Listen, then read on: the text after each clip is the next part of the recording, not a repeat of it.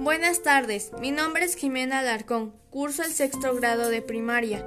El día, el día de hoy me gustaría darles un pequeño relato acerca de la leyenda popular de La Llorona. El relato de La Llorona, por lo que yo sé, se monta en la época prehispánica. Durante esta época se escuchaba entre las calles a una mujer llorando y gritando ¿Qué será de mis hijos? Y los antiguos creían que era un mal presagio respecto a la llegada de los españoles. Otras versiones cuentan que una mujer indígena se enamoró de un español. Ellos tuvieron tres hijos. El español decidió casarse con otra mujer. Ella al enterarse de lo sucedido, decidió quitarle la vida a sus propios hijos.